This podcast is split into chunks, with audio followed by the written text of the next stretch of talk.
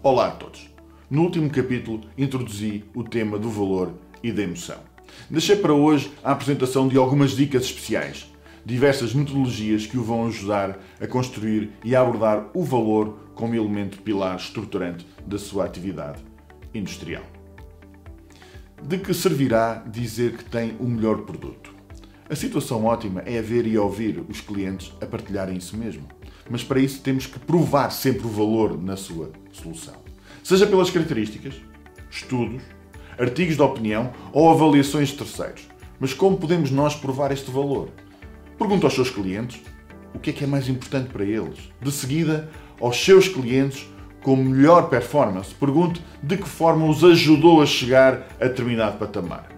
Com estas informações, certamente irá determinar o que é realmente importante e desta forma alavancar uma boa proposta de valor. Se queremos agregar valor ao que fazemos, deve ser fácil prová-lo, uma vez que estatisticamente mais de metade dos compradores B2B assume que a maioria dos seus fornecedores não agrega valor à sua atividade. Forneça drivers consistentes. Agora que conhece as dores dos seus clientes e a emoção com que se envolvem, é o momento de partilhar por que razão eles assim se comportam e como resolver este possível impasse.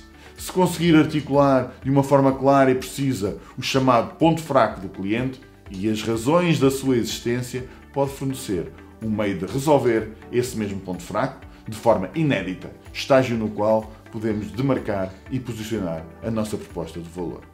Bem, determinado valor é criado quando uma necessidade atende a um prazo. Ao agregar valor, deve ter a certeza de que a sua proposta é realmente valiosa para o cliente. A título de exemplo, e em ambiente B2B, o levantamento de fatores imediatamente relacionados com os futuros resultados financeiros do seu cliente poderão ser por eles observados como vantagens competitivas.